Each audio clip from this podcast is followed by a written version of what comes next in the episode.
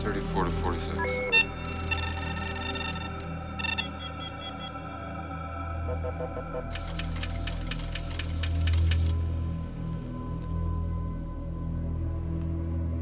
Pull back. Wait a minute. Go right. I had such a ball on this movie. Me siento muy apegado a esa película. Me di cuenta de que el futuro, La mirada aparejada a ese futuro, destructiva de ese futuro, creo que es el hecho de que se retratase un futuro que ya era antiguo. Un día le oí decir eso mientras hablábamos sobre el guion y él me contaba cómo contemplaba la película. Yo me sentía realmente fascinado. El futuro es antiguo, no nuevo.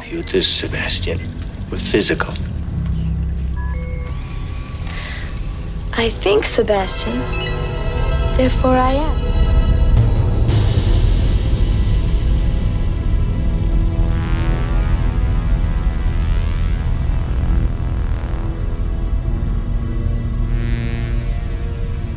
Queridos y queridas oyentes, aquí Iván García saludándoos con este ambiente mágico para dar comienzo a un episodio más de Pixel Sonoro.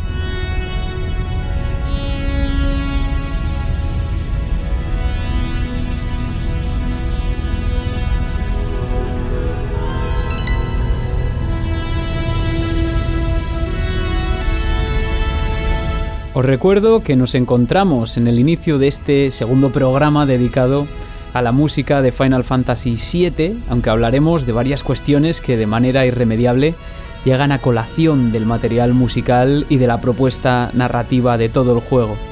Sin embargo, como muchos y muchas habréis notado, nuestro viaje hoy no comienza exactamente en Final Fantasy VII, sino que de algún modo nos hemos dejado caer por las calles de una Los Ángeles muy especial, acompañados por la música del maestro Evangelos Odiseas Papatanasiu Vangelis para Blade Runner.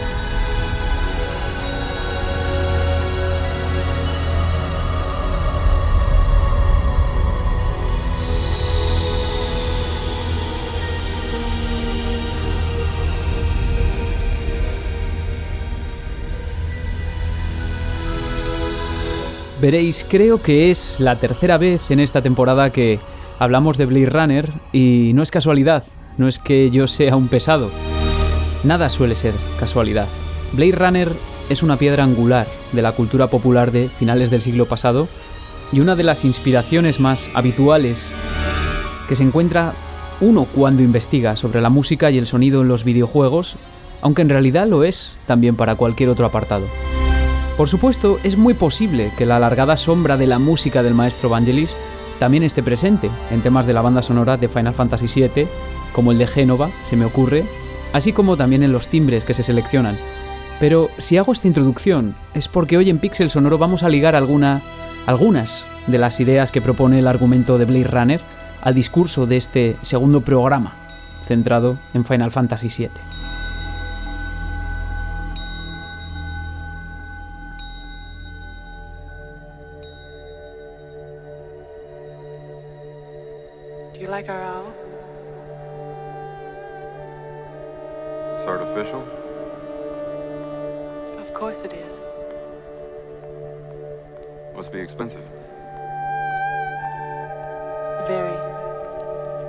Escuchábamos en la introducción uno de los múltiples testimonios recogidos en el documental On the Edge of Blade Runner, en este caso de Rutger Hauer, fantásticamente doblado por Albert Muñoz, ese talento que tenemos como colaborador en Pixel Sonoro este año, que de verdad ojalá nos pueda acompañar durante mucho tiempo porque, como podréis apreciar, es increíble. Bueno, Rutger Hauer, que es el actor que dio vida al replicante Roy Batty en la película y quien es perseguido hasta las últimas consecuencias por el personaje de Rick Deckard, un Blade Runner, un cazador de replicantes. Como comentamos en el episodio dedicado a Outrun y la nostalgia del futuro, una de las ideas que inspira cada elemento de esta obra maestra del cine es precisamente esa mezcla de tiempos que parecen heterogéneos, que son inestables. Como decía Hauer, el futuro que no es nuevo, sino que es viejo, lo cual nos conduce a una profunda nostalgia sobre tiempos que nunca existieron y que posiblemente no lleguen a existir nunca. La nostalgia es un fenómeno complejo, muy cuestionado y debatido en los terrenos de la filosofía, de la psicología e incluso de la medicina, aunque a grandes rasgos podría definirse, como señalaba la filósofa Svetlana Boym, como una ambivalencia. La nostalgia es sobre la repetición de lo irrepetible, sobre la materialización de lo inmaterial. La nostalgia, dice la autora, coloca el espacio en el tiempo y el tiempo en el espacio, de modo que para desenterrar los fragmentos de la nostalgia se necesita hacer arqueología dual de la memoria y del lugar, y una historia que distinga entre ilusiones y prácticas reales.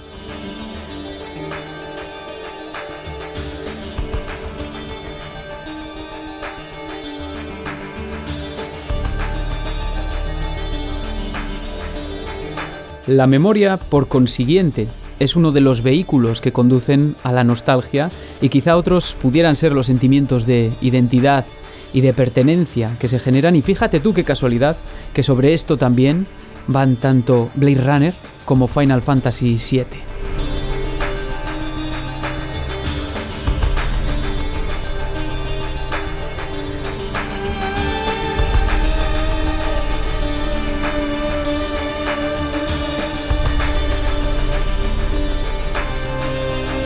El profesor y escritor Antonio Santos hizo un análisis brillante de algunos de los aspectos más representativos de Blade Runner en un libro fascinante llamado Tiempos de ninguna edad, Distopía y Cine, editado por Cátedra en el año 2019, cuya lectura recomiendo fervientemente, de verdad. Y dice Santos que la tragedia positrónica de Ridley Scott es protagonizada por un individuo negativo, de naturaleza mercenaria, cuyo objetivo es la muerte, el asesinato, al contrario que su oponente, el androide Batty, quien pugna por la vida.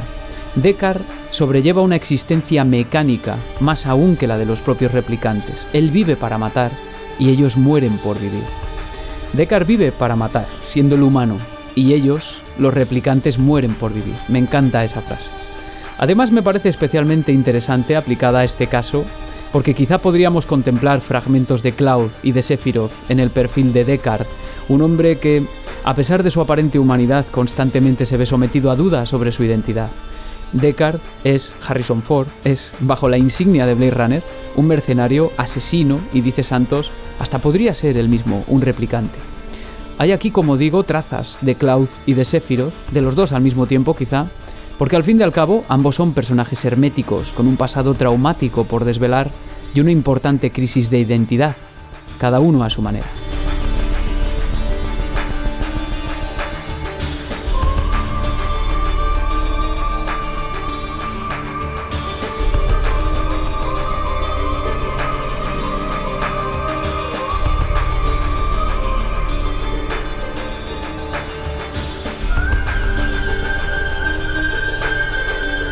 Queridos y queridas oyentes, hay ocasiones en las que uno disfruta simplemente del presente haciendo esto y parte de la culpa es de estos backgrounds musicales, ¿no? De narrar sobre este background. Rafael Lucas, en un libro llamado Cómo se hizo Final Fantasy VII, editado en España por Héroes de Papel, cuya edición especial sortearemos en este episodio, súper, súper bonita esa edición, soldado, este autor comparte una reflexión que me ha parecido interesante, fundamentada en declaraciones de algunos de los responsables del desarrollo de Final Fantasy VII y Final Fantasy VII Remake. Leo textualmente, dice, para mí, explica Sakaguchi en 2016, Blade Runner es probablemente la que tuvo más impacto. Yo no sabía nada sobre la película cuando la vi, me quedé atónito, toda Midgar está ahí, en la obra visionaria de un Ridley Scott inspirada, con licencias, por las novelas de Philip K. con sus neones, sus barrios de chabolas, una dirección artística en tonos fríos, el hastío paso polar futurista, casi cyberpunk, de la secuencia de introducción, su sistema de metro, el grupo terrorista, la megacorporación, una memoria falible, reescrita, de recuerdos que ya no sabemos si son realmente reales, antiguos momentos vividos, parcialmente olvidados, inasibles, vaciándose de todo sentido, o se han sido manufacturados pieza por pieza, dice el autor.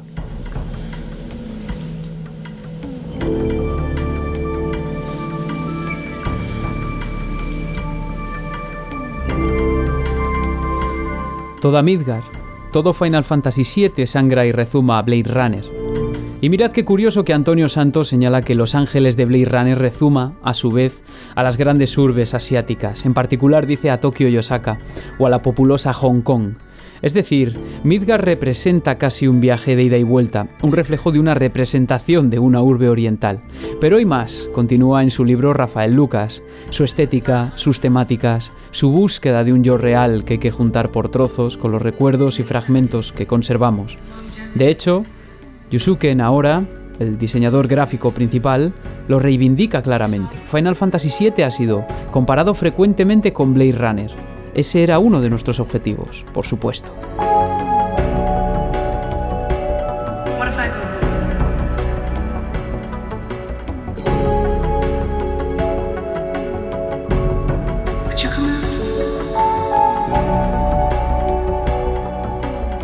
Queridos y queridas oyentes de Pixel Sonoro, esto me resulta fascinante, por eso abrimos el programa con toda esta historia. Fascinante y al mismo tiempo poco sorprendente porque son demasiados los paralelismos entre ambas obras. Aquí solo se han mencionado algunos, pero solo hay que leer el capítulo dedicado a Blade Runner en el libro de Antonio Santos para darse cuenta de las múltiples conexiones que existen entre ambos. Y es que Final Fantasy VII es también un título que encaja más allá de la hipermediación propia del videojuego, en la descripción de texto postmoderno de Juliana Bruno que menciona Antonio Santos en su libro, debido a dos elementos principalmente, el pastiche y la esquizofrenia. El pastiche en Final Fantasy VII aparece, igual que en Los Ángeles de Blade Runner, a través de la mezcla de lo tecnológico y lo mágico, de lo místico o lo esotérico. Hay una tecnología de defensa llamada arma, pero también hay una corriente espiritual. A los robots se les combate con espadas, que eso es como muy loco. Hay armas de fuego, pero también hay materias y magias. La esquizofrenia, por su parte, se ve representada en la mente de Cloud, nuestro protagonista de hoy, quien se ve sumido en una trama que, al igual que en Blade Runner, pone en entredicho la memoria y cuestiona el concepto mismo de realidad. Queridos y queridas oyentes de Pixel Sonoro, con esta introducción especial quería destacar la importancia de los conceptos de identidad y nostalgia, porque van a ser centrales en el programa de hoy. Lo que se presenta en este episodio es un análisis sucinto de cómo la música refleja la estructura narrativa de Final Fantasy VII y en especial cómo va desentrañando poco a poco, poco a poco, tema a tema, lo que sucede en una mente corrompida hasta la saciedad. La mente de un chico que simplemente quería sentirse un poco más fuerte o menos débil. Un chico que se olvidó de su propia vida para vivir la de otros.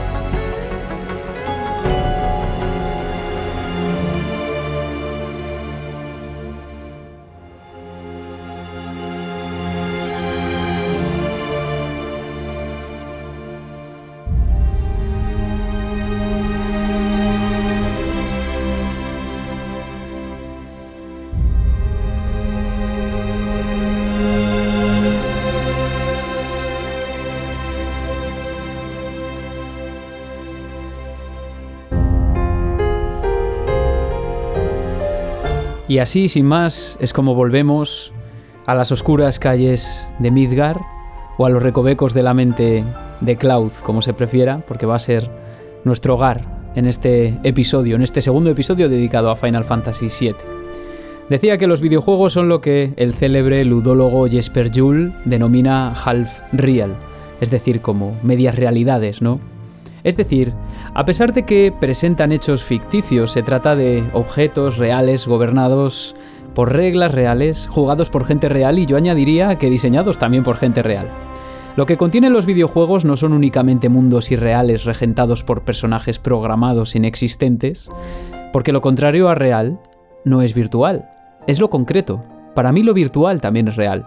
Y un videojuego suele escenificar o servir de vehículo para representar realidades más allá del propio videojuego. Una de ellas es la voluntad de sus creadores, sus gustos, sus inclinaciones, sus recuerdos, sus vidas personales, lo que sea que les haya influido o marcado. Pensadlo, ¿no? Jugar a un videojuego supone a grandes rasgos comunicarte con los creadores y siempre tiene que haber un entendimiento entre unos y otros. Otra de las habilidades del videojuego también es la capacidad de generar emociones en el jugador cuando éste se topa con la suma de elementos que conforman el producto e interactúa con ellos. Los videojuegos sirven para entretener, pero también sirven para contar historias, y de formas originales e insospechadas a veces. Y quizá por esta parte llega otra facultad también de los videojuegos, otra habilidad, una que va a ser uno de los ejes realmente, uno de los ejes principales de esta segunda parte dedicada a Final Fantasy VII. El videojuego es capaz de generar nuevas identidades para el jugador.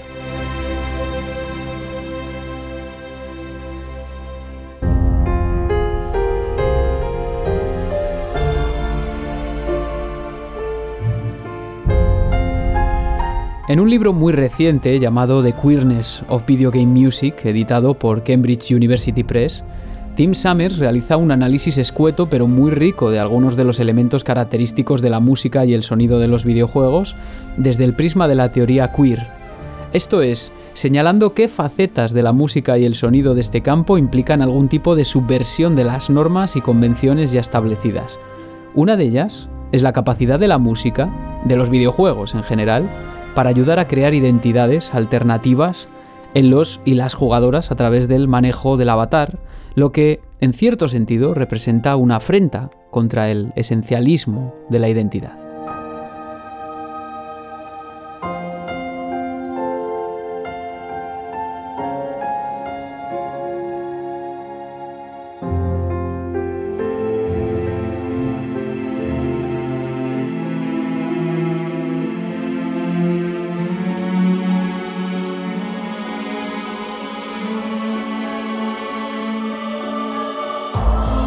Cruzaremos aguas turbias en este episodio de Pixel Sonoro con temas como este Who Am I, que se va a convertir también en objeto de estudio y como una especie de metáfora de lo que sucede en la mente de Cloud.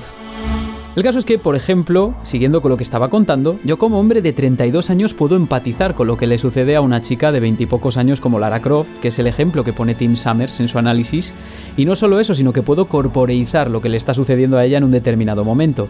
Y esto es así, dice el autor, porque a pesar de que los avatares son ficticios y son distintos a mí, también es cierto que yo soy apoderado de ellos, de tal modo que se encuentran conectados a mis acciones corporales, es decir, son una extensión de mí, como una interfaz que me comunica con el mundo ficticio del juego y el constructo lúdico. Sin embargo, esto no es fácil, no es fácil construir y asumir ese vínculo, puesto que se produce lo que Katy Salen y Eric Zimmerman llaman una doble conciencia del juego. El protagonista es una persona a través de la cual el jugador se ve inmerso en el mundo del juego, pero al mismo tiempo, el jugador también reconoce que ese avatar es un constructo artificial. El jugador o jugadora es consciente de que el avatar presenta una identidad virtual y separada, por supuesto, y no obstante, puesto que continuamente interactúa con él, lo controla, esto supone un proceso por el que las identidades de ambos se van fusionando. ¿Alguna vez habéis tratado de actuar como uno de los personajes de vuestros juegos favoritos?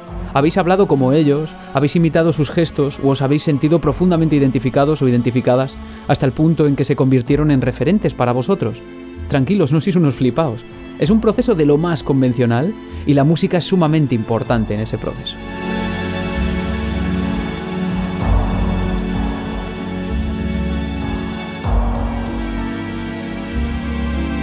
De hecho, como señala Tim Summers, la identificación con los personajes es contextual, fluida e imaginativa.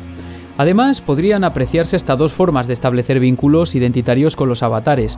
Una es identificarse como el avatar desde el punto de vista más superficial, es decir, comprendiendo que se trata de una conexión entre un personaje virtual y tú como jugador, y otra es identificarse con el avatar lo que supone experimentar lo que él experimenta, o dicho de otro modo, establecer vínculos emocionales con él. Me pregunto cuán potente será este vínculo cuando manejamos a un chico rubio extraño al principio, como Cloud, que se mantiene distante, callado, cuya mente no se manifiesta como algo estable y cuyos recuerdos parecen haberse diluido de algún modo en medio de una realidad que no comprendemos bien. ¿Cómo veríamos el mundo a través de sus ojos? Me pregunto. ¿Qué nos puede decir la música de todo esto?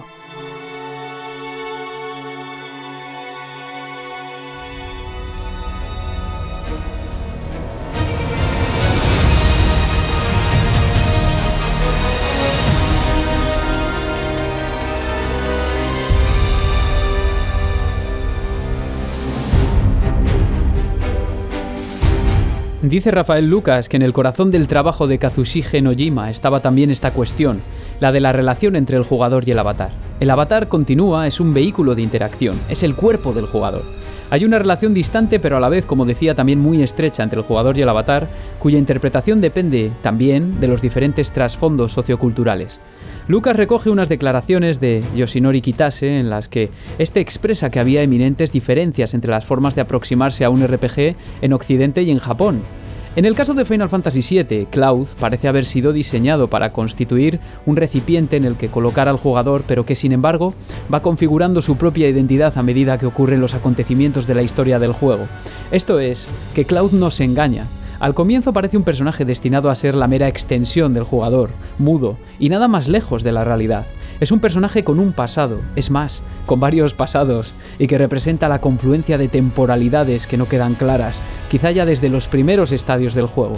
Dicho de otro modo, hay algo que no encaja en la manera de contemplar el mundo a través de los ojos del supuesto ex soldado.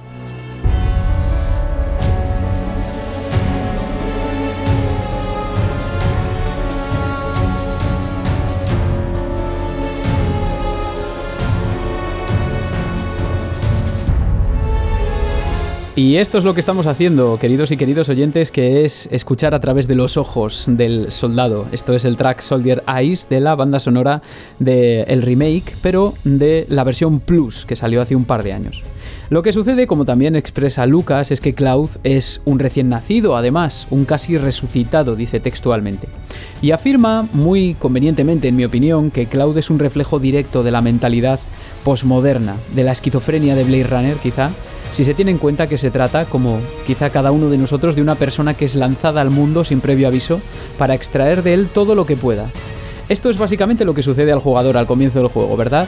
La identidad de Cloud puede estar tan clara como la nuestra en los primeros pasos de nuestra vida, en los que vamos aprendiendo todo lo que es necesario para sobrevivir. ¿Quiere decir que eso sea más o menos válido que otras posibles vivencias? Pues es una buena cuestión, simplemente ni Cloud ni el jugador se plantean al principio que el supuesto pasado de Cloud sea o no inventado, a pesar de que evidentemente algo no acaba de ir bien con él. Tampoco importa, puesto que el jugador tampoco tiene forma de enterarse de lo que conocen o no otros personajes del juego, igual que en la vida real, vamos. Quizá debido a estas cuestiones nos sentimos tan identificados con los protagonistas amnésicos en general y desde luego con Cloud en particular. No sé si este fue tu caso, querido o querida oyente, pero me gustaría también escucharlo si fuese posible.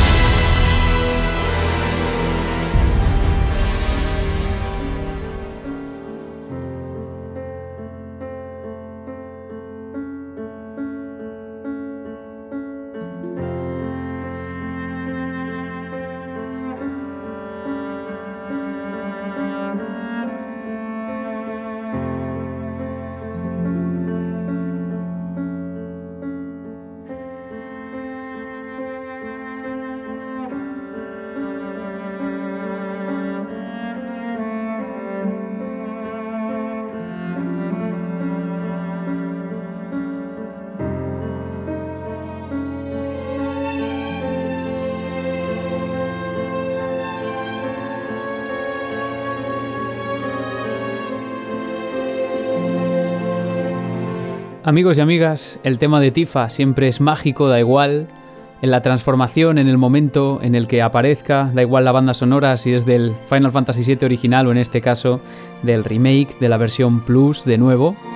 Y es que también hay algo mágico en Final Fantasy VII, como comentábamos en el otro programa, y es que nada es lo que parece en un comienzo, algo que por otra parte tiene que ver con la estructura narrativa de la obra, de la que hablaré más tarde, pero también con el hecho de que estamos ante una historia y un mundo contados desde la perspectiva de un personaje con una mente bastante corrompida. Lo decía el propio Kitase en 1997, el equipo tenía bien claro que el diseño de Cloud Todas estas cuestiones implicaba que todo girase alrededor de él, que se iba a contar su historia, dice Rafael Lucas. Pero fue un desarrollo un tanto caótico, con muchas partes, con Sakaguchi cambiando constantemente el curso de los acontecimientos, de tal modo que ni siquiera el propio Nojima tuvo claro cuál iba a ser el destino final del personaje hasta casi eh, que llegase hasta, hasta casi el final del desarrollo propiamente dicho. Este dar tumbos, por llamarlo de alguna forma, continuó solo desconcertó al equipo de desarrollo, sino que además, una vez terminado el producto, deja muy descolocados a los jugadores, también impactados, por supuesto, y quizá ese es uno de los secretos del juego. Esta es la historia de Cloud y de todo lo que gira alrededor de él, con personajes clave en su vida, como Tifa, por supuesto, y con recuerdos de tiempos que nunca fueron, como los de Zack, y el amor que sentía este por Aeris. Desde luego, también es la historia de su pasado con Sephiroth, del que parece tener la llave la propia Tifa. Es todo denso, es todo trágico, es todo enmarañado, y eso que, además, como afirma Lucas, el juego es un auténtico matadero de ilusiones y esperanzas. Por cada revelación, una decepción, dice el autor, o incluso una muerte.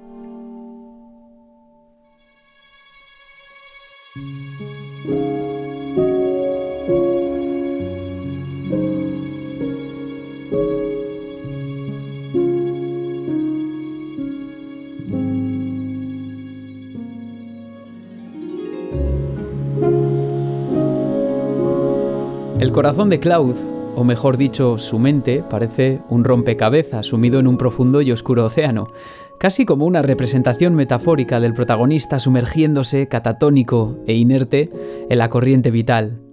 Y dice Lucas que Cloud es un jugador involuntario dentro del propio juego, uno que imagina Sephiroth antes de que se puedan recolectar trozos de su personalidad.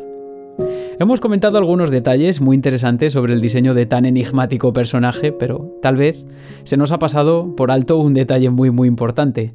Como ya he remarcado en el anterior programa, y como muchos y muchas sabréis, una de las técnicas compositivas preferidas de Nobuo Ematsu para desarrollar a sus personajes es bien común, es el leitmotiv. Y con esto en mente puede resultar muy extraño y sospechoso que no exista un tema para el protagonista. ¿Lo habéis pensado alguna vez? Richard Anatone, en el que va a ser el artículo de referencia de este texto, de este programa, Kisote Ketsu as Leitmotiv, Storytelling and Musical Meaning in the Main Theme to Final Fantasy VII, incluido en el último número de la revista The Journal Sound of Music in Games, afirma que es el único personaje del que no puede decirse que tenga un tema asociado de manera clara, en exclusiva y sin ambigüedades. En estos casos lo normal es que esa asociación comience incluso por el propio paratexto, por el título de la canción. Tifa's Theme es el tema de Tifa y Barrett's Theme es el tema de Barrett, así de fácil. Puede suceder también que no, como en el caso de Sephiroth y el tema Those Chosen by the Planet. Sin embargo, Cloud no tiene aparejado un tema que suene en su presencia o con el que le podamos identificar claramente, y quizá la explicación, tal vez, requiere de un análisis más profundo. Lo que trataré de trasladaros aquí es que el llamado Main Theme of Final Fantasy VII, el tema principal, es una representación simbólica, grosso modo, de la estructura narrativa de todo el juego a través de la música, la cual además contiene fragmentos perdidos de la mente de Cloud, fragmentos que se encuentran en diversas piezas dispersas de la banda sonora. Y como me gustaría empezar por las partes antes de llegar al todo, ese va a ser el punto de partida.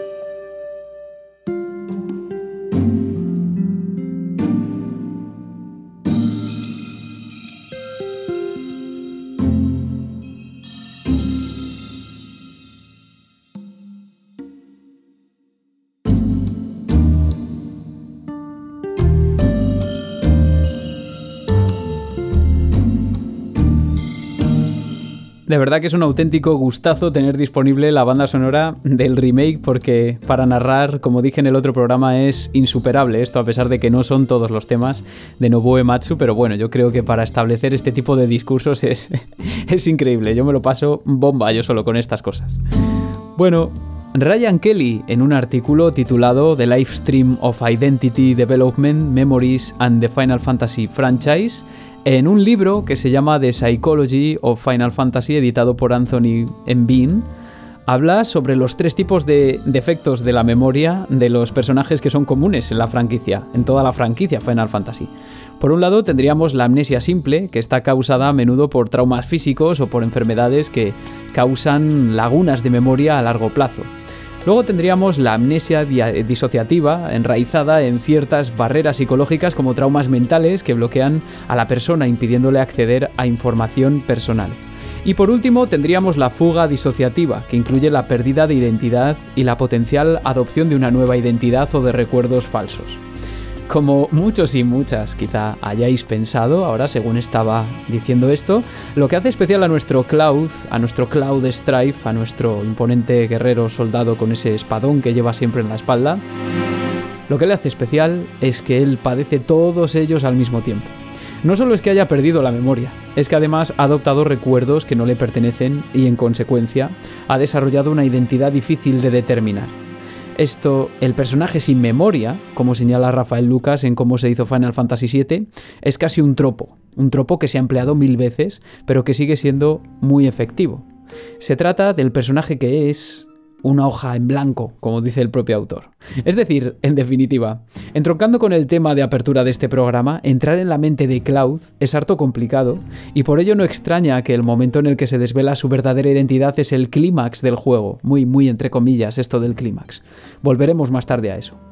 El caso es que la música parece ir dejando destellos, como migas de pan, o mejor dicho, como piezas del puzzle, que aún está por completar en su cabeza, y lo hace con varios tracks de la banda sonora que suenan en momentos seleccionados específicamente.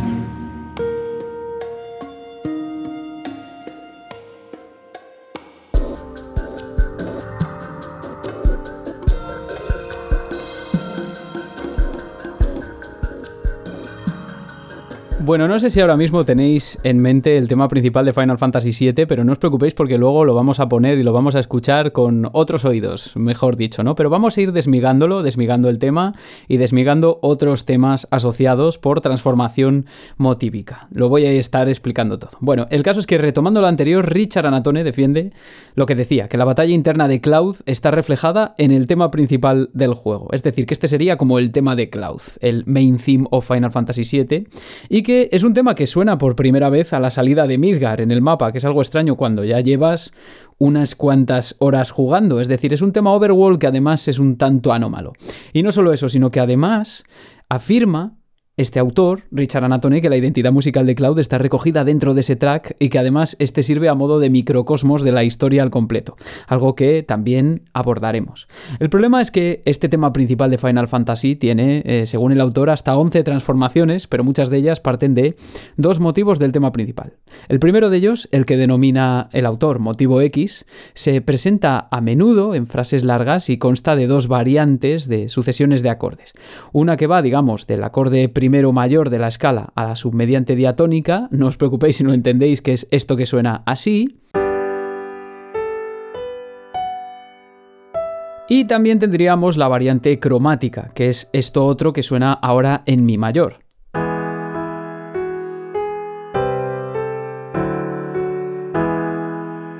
Esta última forma una cadencia similar a aquella con la que se construye, para que tengáis una idea, el tema de la victoria de Final Fantasy, ¿no? El pa pa pa pa pa pa pa pa pa. Es decir, que está todo relacionado.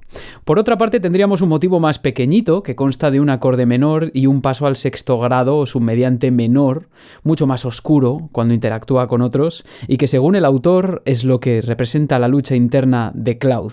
Ya veréis como igual, aunque no me entendáis, cuando os lo ponga, sí que vais a decir ¡Wala! Se trata de un motivo que además, de acuerdo con Anatone, recuerda, y luego lo dice él, y yo la verdad es que estoy muy de acuerdo, recuerda al leitmotiv Tarnhelm, empleado por Richard Wagner en Das Rheingold, o sea, el oro del ring, tanto melódica como armónicamente. Vamos a escuchar un fragmento muy breve, muy breve de esta ópera, en la que aparece este leitmotiv.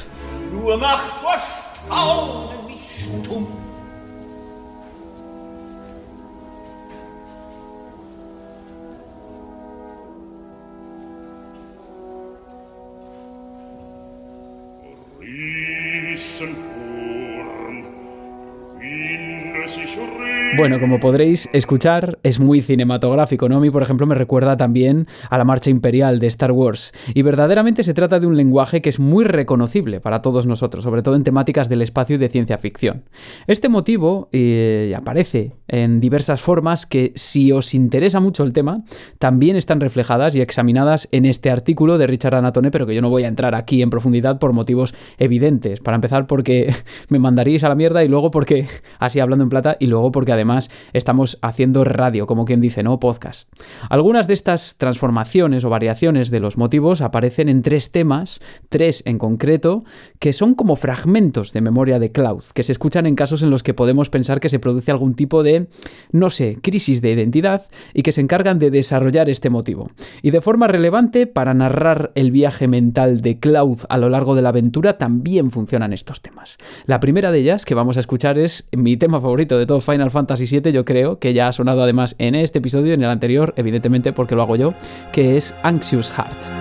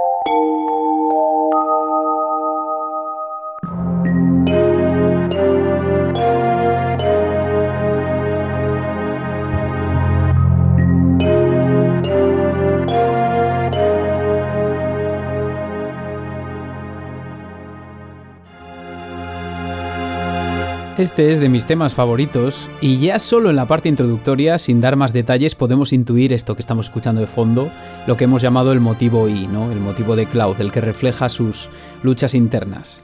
Se trata de un tema que aparece varias veces, este Anxious Heart aparece varias veces a lo largo del juego, tanto como música, digamos, temperamental, como en otros momentos clave. Uno de ellos es aquel en el que Cloud está narrando por primera vez el incidente en Nibelheim, o también el momento en el que reconoce abiertamente al grupo sus inquietudes sobre su identidad, después de que Aeris haya muerto y de haberle visto o de haberse visto sometido al control de Sephiroth. Esta, entre otras muchas apariciones del tema. Tanto es así que para el autor, para Richard Anatone, este es el segundo tema principal del juego. Hasta en 15 escenas aparece, y lo hace ya desde el mismo comienzo en el videojuego original, en el remake no. Se trata de un tema especial porque no solo contiene referencias a la, digamos, sección B del que sería el tema principal de Final Fantasy VII, sino que, como señala el autor, está imbuido de los temas musicales de Tifa y de Sephiroth. Es decir, se emplea como una especie de talismán para invocar recuerdos y emociones de múltiples eventos del pasado, especialmente cuando ya lo vamos desvelando. Y lo podemos ilustrar de forma sonora. Esto que está sonando, si lo que antes estaba sonando hacía referencia a Cloud, claramente, lo que está sonando es una referencia también a Tifa, ¿no? A recuerdos difusos con ella en el pasado.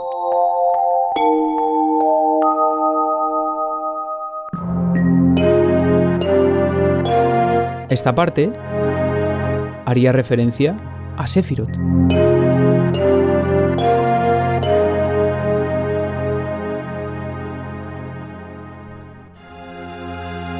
Y vuelta a Cloud de nuevo, ¿no? Que es quien percibe el mundo de manera distorsionada. ¿Y qué es lo que consigue el compositor con esta planificación de la composición? En primer lugar, pues conseguir establecer relaciones dialécticas, diálogos entre temas asociados a los personajes, de manera que la música se postula como un comentario abstracto de los eventos que han sucedido en el pasado y en cualquier caso, como señala el autor, se transforma en un elemento asociativo que reúne memoria, emoción y significado.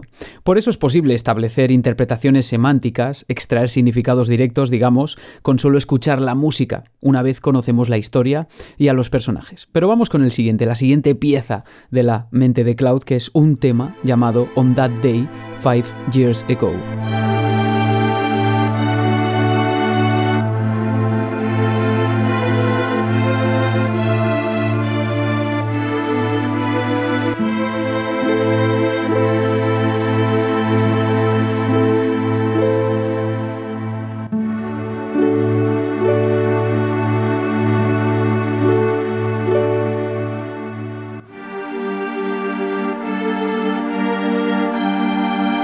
Mismamente, esto que escuchamos es una de las variantes de lo que hemos denominado motivo X, que está en el tema principal de Final Fantasy VII.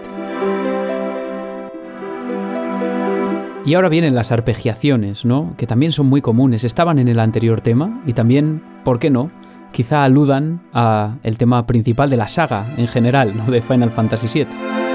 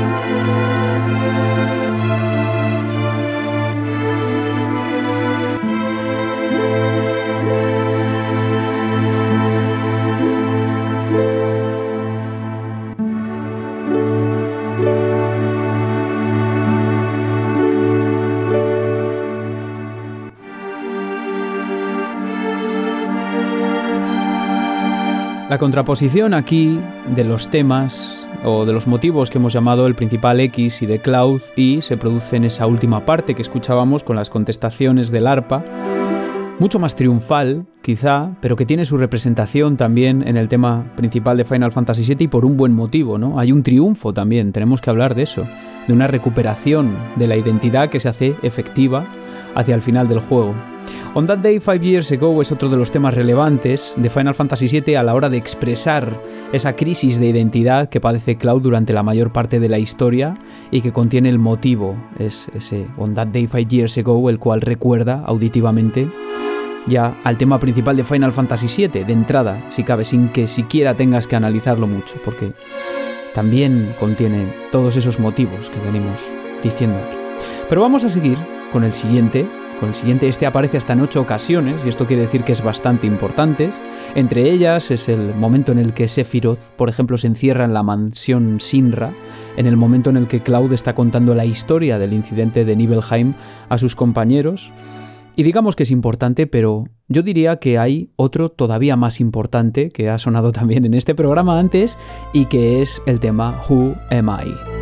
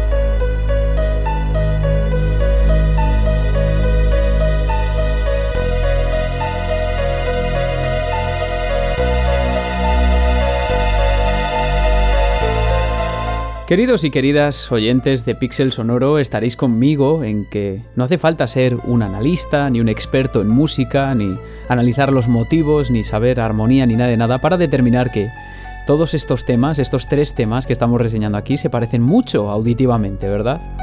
El último de los tracks que se manifiesta como una transformación directa, o digamos al menos como un diálogo, entre los motivos del tema principal y que desarrolla la batalla interna de Cloud por recuperar sus recuerdos y su identidad es este Who Am I.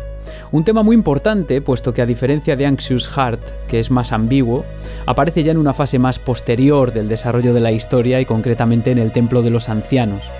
Como señala Richard Anatone, en que nos estamos apoyando para hacer este programa, algo llamativo de este track es que es de los pocos que muestra una métrica inestable, alternando entre compases de 5x8 y 6x8, algo que da que pensar.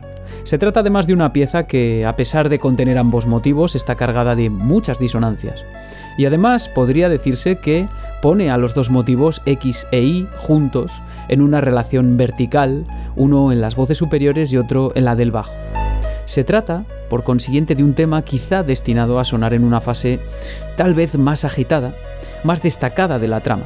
Esto es en un punto de tensión máxima, y esa fase, esa sección no es otra que el momento en el que Cloud y Tifa se precipitan a la corriente vital con un Cloud petrificado, anulado mentalmente, desprotegido y en silla de ruedas. Esto es, en el peor momento del protagonista. Pero a partir de aquí, con esta pieza de fondo, es cuando poquito a poco se van desvelando, ¿no? Algunas de las principales implicaciones de todo lo que venimos recorriendo, de las mentiras, se va desvelando el juego. Ese sería, según muchos, como veremos ahora, lo que es de verdad el punto culmen de todo el juego de Final Fantasy VII. Y precisamente, como digo, queridos y queridas oyentes, es a lo que nos vamos a dedicar en la próxima sección. A ver cuál es la estructura narrativa de todo el juego y cómo se representa en el tema principal de Final Fantasy VII.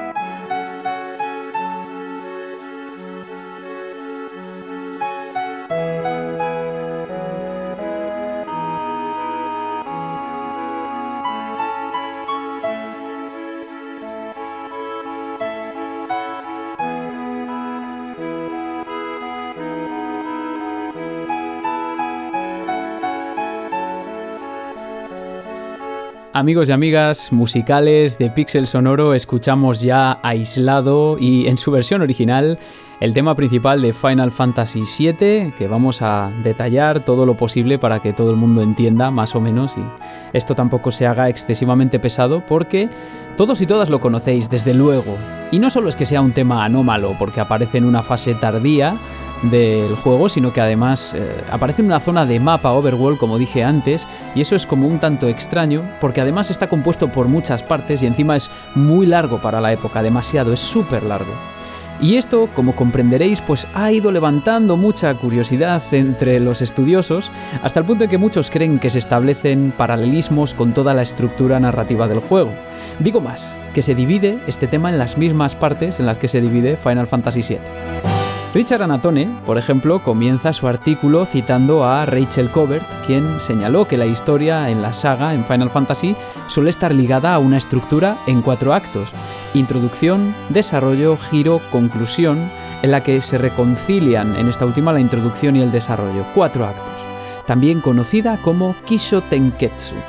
El gran cambio que propone esta estructura, digamos más o menos habitual en Oriente frente a la narrativa occidental más típica, que es la, la que todos sabemos, introducción, nudo y desenlace, es que en muchas ocasiones esta estructura en cuatro actos se centra únicamente en la causalidad de los eventos y prescinde del conflicto. Esta es de hecho una de las descripciones habituales de la estructura narrativa Kisho Tenketsu, que es una historia sin conflicto. El objetivo principal de todo el discurso no suele, eh, en estos casos, conocerse hasta la llegada de la última fase, Ketsu, y por eso, dice Anatone, es absolutamente crucial comprender las partes precedentes.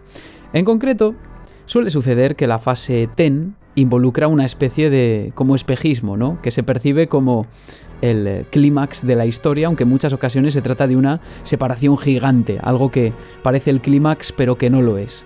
Esto explicaría por qué en muchas historias japonesas se dedica mucho tiempo a desarrollar a los personajes y eso es algo en lo que la música de Nobuo Ematsu es casi imprescindible debido al prominente uso del leitmotiv como recurso narrativo para precisamente desarrollar, valga la redundancia, a los personajes y confirmar o subvertir a la propia narrativa y también a las expectativas lúdicas.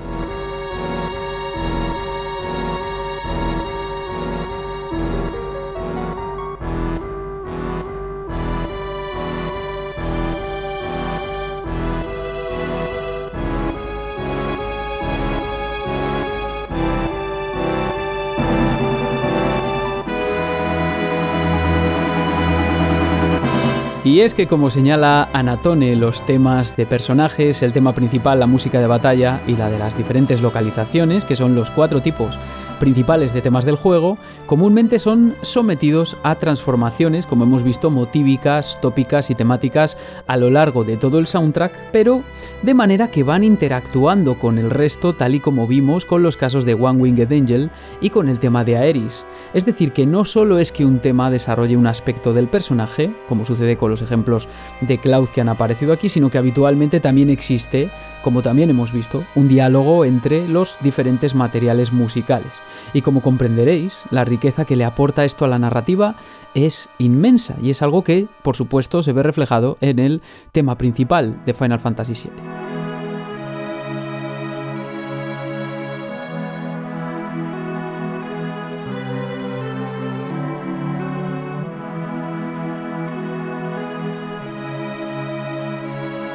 El caso es que el discurso retórico sirve también al plano jugable, al plano lúdico, de forma que el eh, público, los jugadores, suelen implicarse con la mejor comprensión de los personajes en lugar de pensar únicamente en qué viene después, ¿no? en eventos futuros, en ir avanzando y punto. Quizá os haya pasado que lo que más disfrutáis de un juego de este estilo, un juego japonés mayoritariamente, por qué no decirlo, es el proceso, ¿no? Es el presente, es la historia detrás de cada personaje y no el objetivo de la trama. Y esto se comprueba, como digo, o se ve muy facilitado por la estructura en cuatro actos Kishotenketsu. Ahora vamos a desvelar cómo este tema principal que tenemos de fondo de Final Fantasy VII representaría cada uno de esos actos con elementos musicales que establecen un diálogo entre personajes y sucesos.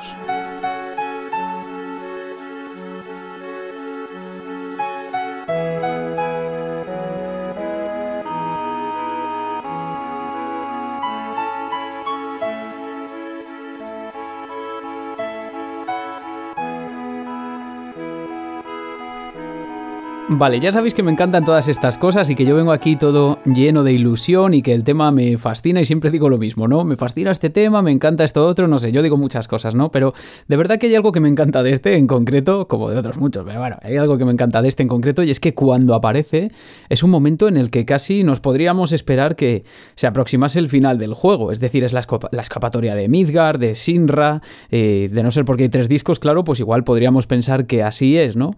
Pero Final Fantasy VII era mucho más largo. Y cuando llega este momento, lo que se produce y lo que supone este tema es como una especie de mega apertura, ¿no?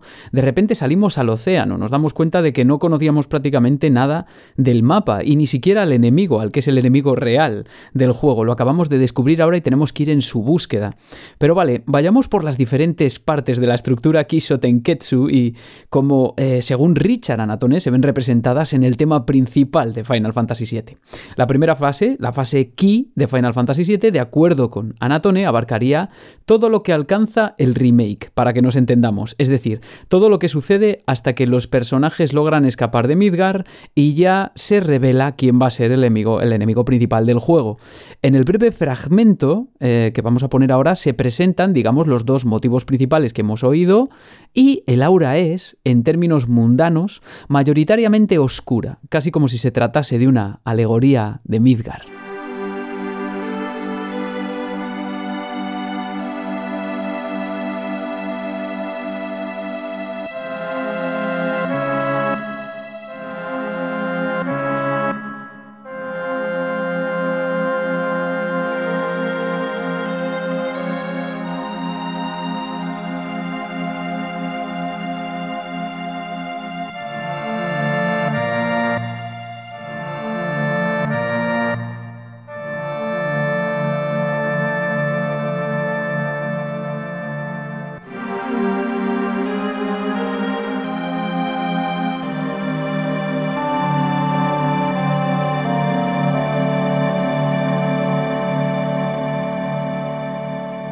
Y hasta aquí llegaría la primera fase, la fase Ki, que es la que se produce en Midgar y la que nos sirve más o menos para hacer de toma de contacto con todo el mundo y todos los personajes.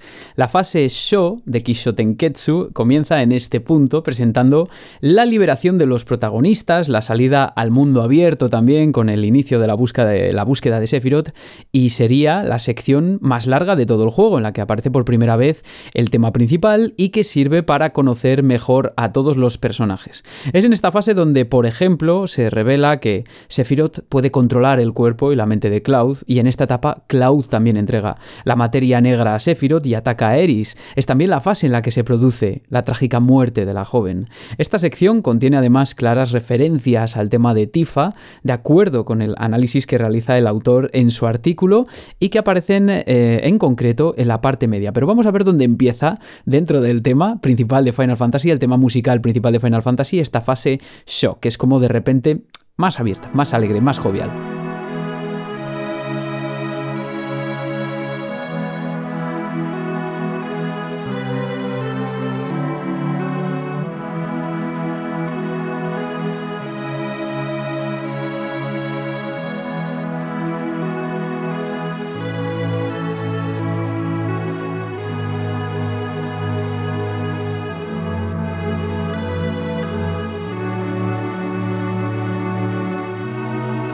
Esta es una sección que está protagonizada por eso que Richard Anatone denominaba el motivo X que hemos visto en este programa.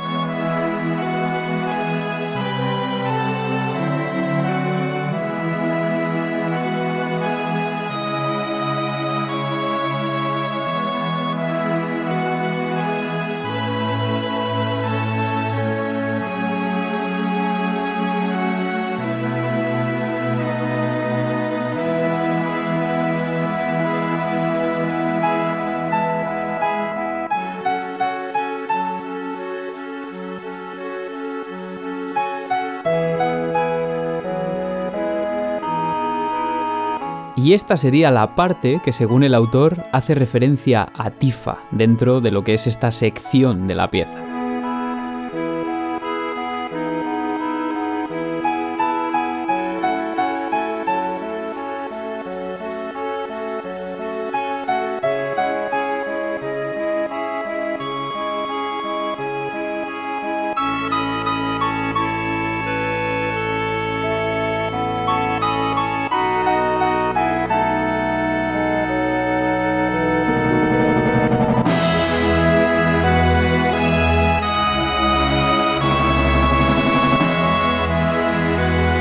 Lo que queda aquí es una vuelta al mismo tema, digamos, esta vez en tutti, con una orquestación con una textura mucho más gruesa. Y lo que viene después, a continuación, de lo que vamos a hablar es de la sección Ten de Kisho Tenketsu, que sería la tercera, ¿no? Ten. La sección Ten es la más importante del juego, al contrario de lo que quizá podríamos pensar muchos. Es, como digo, el momento seguramente más importante, culmen, en el que Cloud descubre quién es en realidad y abarca aquellas secuencias del juego en las que el protagonista se encuentra totalmente infectado por las perniciosas mentiras de Sephiroth y se ve postrado incluso en una silla de ruedas. Sin embargo, la fase Ten también abarca el momento en el que Cloud y Tifa caen a la corriente vital en el pueblo de Middle y comienza la escena en la que se desvela el auténtico pasado de Cloud. Todo ello se refleja en el tema principal a través de la reexposición y variación de lo que hemos denominado motivo Y, y ese que sonaba como el leitmotiv de Tannhelm de Richard Wagner. Además, reaparecen aquí las arpegiaciones de los temas relacionados con la mente de Cloud que hemos escuchado aquí en Pixel Sonoro y también aparece, si os acordáis, el paso incesante de Sephiroth que comentábamos en el anterior episodio, ¿no? Como esa fatalidad que llega lenta pero llega, esa representación quizá metafórica de la muerte. Y aquí se produce la confluencia de ambos personajes, de Cloud y de Sephiroth, que precede al desvelamiento de la identidad del protagonista. Es, en definitiva, el camino hacia la victoria final que se desvelará o se producirá en la fase Ketsu.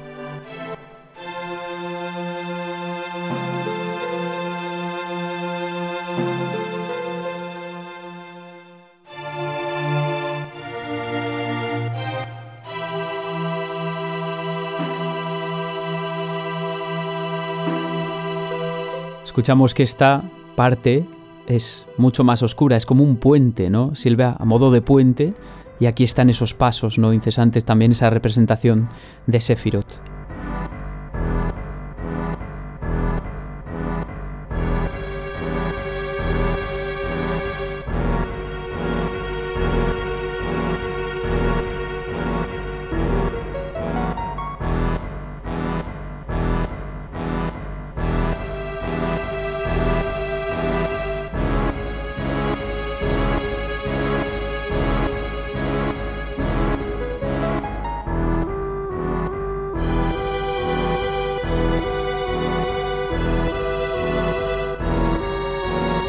En realidad lo que también se están produciendo son variaciones de ese motivo Y, del motivo que representaba los traumas mentales, las luchas interiores de Cloud.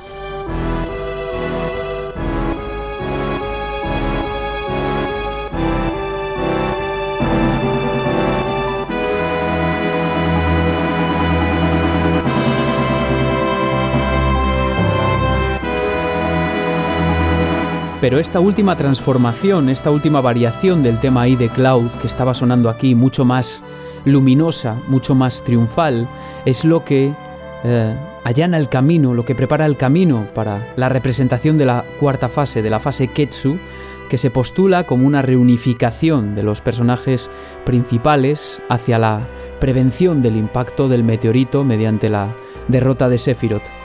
Como digo, a pesar de que pueda parecer la parte culmen, en realidad se trata más de una vuelta a los acontecimientos a su curso, lo que demostraría que el argumento del juego gira por completo alrededor de la percepción del mundo por parte de Cloud, de la mente de Cloud, y eso es algo que se manifiesta también en todo el tema principal. Espero que lo hayáis entendido y que yo me haya podido explicar de la mejor manera posible.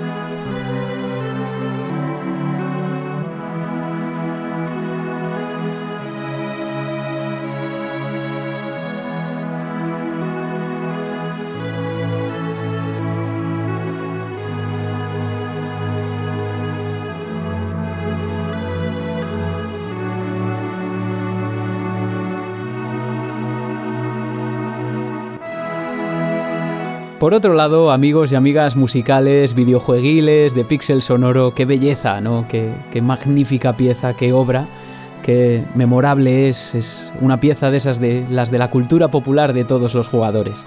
Estoy seguro de que existirán otras interpretaciones de este tema, de hecho me consta que así es, por ejemplo, en el canal de YouTube 3 Minutes with Mark, en un vídeo titulado A Breakdown of Final Fantasy VII Main Theme, el autor relaciona directamente el desarrollo del tema principal con las etapas del viaje de Cloud en particular, no con la estructura narrativa en cuatro actos, eh, y que constituye otra interpretación que dicho sea de paso tiene bastante sentido también.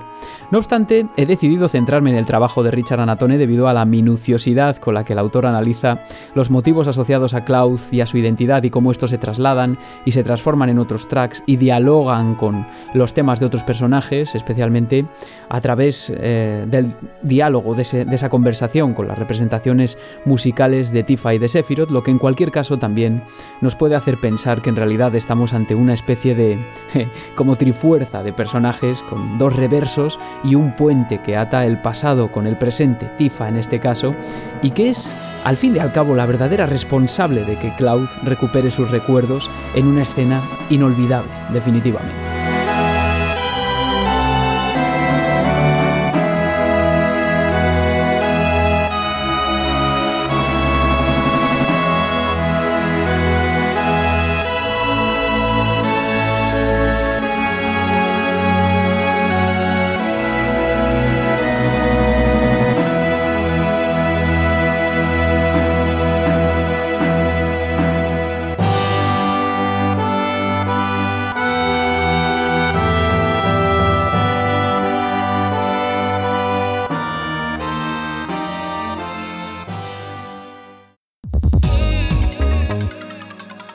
Pixel Sonoro presenta Covermanía, un espacio para artistas independientes, con Pablo Naop. Queridos y queridas oyentes, después de toda esta retaíla de cuestiones existenciales, en Pixel Sonoro tenemos la suerte de contar con el gran Pablo Naop, que viene a ponernos los pies en la tierra y a recordarnos quiénes somos realmente. O no, no sé. ¿Qué tal? ¿Qué tal estás, Pablo? ¿Cómo estás? Bienvenido a Pixel Sonoro. ¿Qué tal, Iván? Un gusto estar de vuelta y ahora para seguir hablando de la música de un grande y de una gran saga y de un gran juego también. Sí, pero además es cierto, pero esta semana eh, el, cover del programa anterior, aún siendo de Final Fantasy VII, que aquí tenemos mucha variedad, ya era un poquito así especial, pero el de esta semana también, ¿no? También nos vamos a salir un poco así por la tangente para también quitarnos un poco de esta presión tan, no sé, de, ambientes tan oscuros que estamos manejando últimamente, con razón. Y además eh, está muy bien seleccionado, nos lo vas a presentar tú el cover de esta semana, porque mm, hace referencia a uno de los temas, digamos, de lugares que están fuera de Midgar, que no son quizá de los personajes, que no son precisamente tampoco, no se desarrollan mucho como leitmotiv ni nada de nada y que le aporta riqueza, ¿no? ¿Qué, nos has traído esta, esta semana, Pablo? Sí, claro, pues les traigo un tema que se llama Let It Rise, eh, que corresponde al tema de Cosmo Canyon, de eh, pues este lugar tan emblemático donde, Uno de los, por supuesto, de los más queridos. Está Red 13 Sí. Que, que es un personaje bastante peculiar. Sí. Y justamente es un tema que le agrega letra, ¿no? La, eh, artista que lo hizo se llama Andrómeda, así se conoce ella en internet, tiene su canal de YouTube. Pero lo más importante es que es participante de la comunidad de Dwelling of Duels. Y en noviembre pasado, de 2023, con su mes dedicado a Final Fantasy, ella mandó este cover, no ganó nada, sin embargo, a mí me parece excelente porque es uno de esos ejemplos de covers de música de videojuegos que pueden transformar quizás los temas originales y darles un giro, porque a mí me remite por completo a un western, a una película de, no sé, incluso podríamos decir de Tarantino, no sé, tiene este feel de spaghetti western muy marcado que a mí me encantó y que le va perfecto también al, lugar del que nos habla y a la letra que le agrega de su propia cosecha esta artista. Sí, un poco, un poco quizá más que como Spaghetti Western, que también es como un poco el imaginario que tenemos de la música de los nativos americanos, digamos, de esa forma, ¿no? El imaginario además sí, que, también. Sí, que hemos obtenido del, cine. Y además es algo que yo recuerdo que Cosmo Canyon me, me, transmitía incluso de pequeño, ¿no? Que igual no tienes ese tipo de referencias y es como en plan, jo, es que esto, esto suena a indios, ¿no? Que es lo que pensaba yo. Esto suena sí. como, como a los indios, como a Peter Pan, ¿no? Las películas estas cuando cantan allí con los, con los nativos. Vale, Pablo, pues, pues si te parece, antes de comentarlo un poco, escuchamos el tema. Esto es Let It Rise, Claro. una versión vocal de Cosmo Canyon.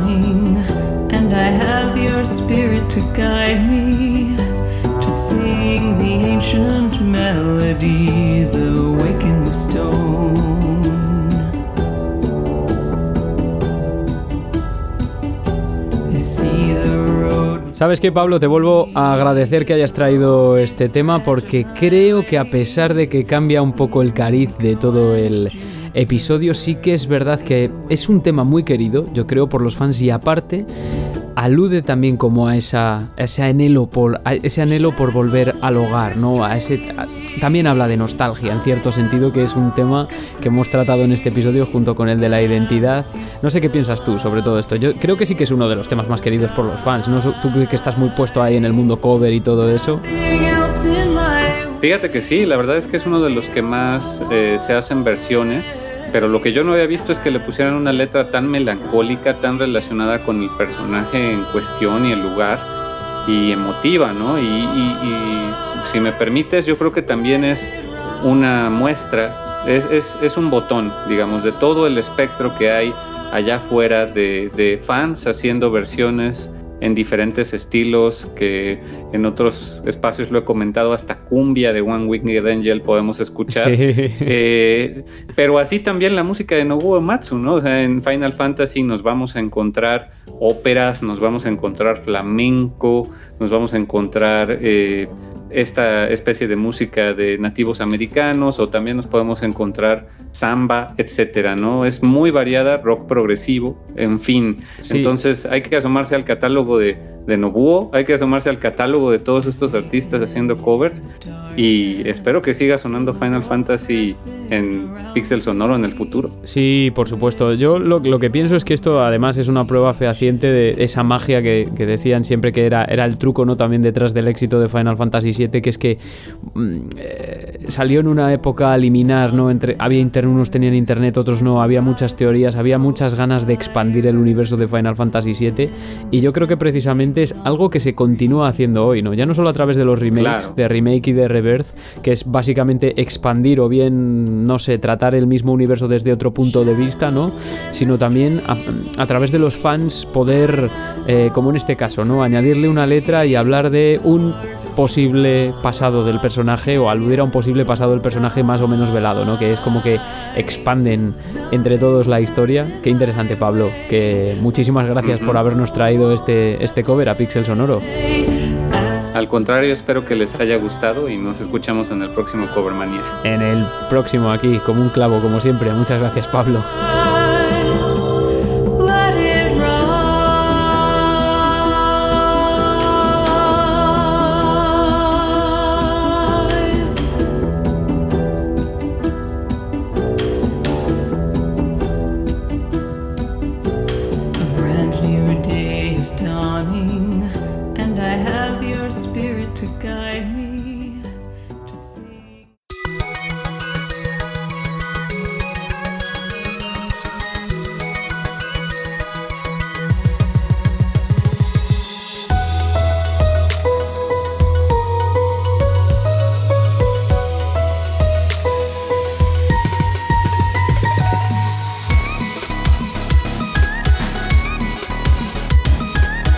Seguimos amigos y amigas de Pixel Sonoro y veréis que me las prometía yo muy felices con que íbamos a hacer un programa más cortito, centrado en la mente de Cloud, pu pu pu, cuatro o cinco temas y aquí seguimos, ¿no? Con este, con este pedazo de track Run Run Run ya de la banda sonora de Final Fantasy VII Remake versión Plus que mencioné antes y es que no podía dejar pasar la oportunidad de traer a un invitado de esos de renombre de los que viene aquí a hablar con conocimiento de causa y lo vamos a hacer además de varias cuestiones, de muchas, entre ellas la nostalgia, vais a ver que os va a gustar.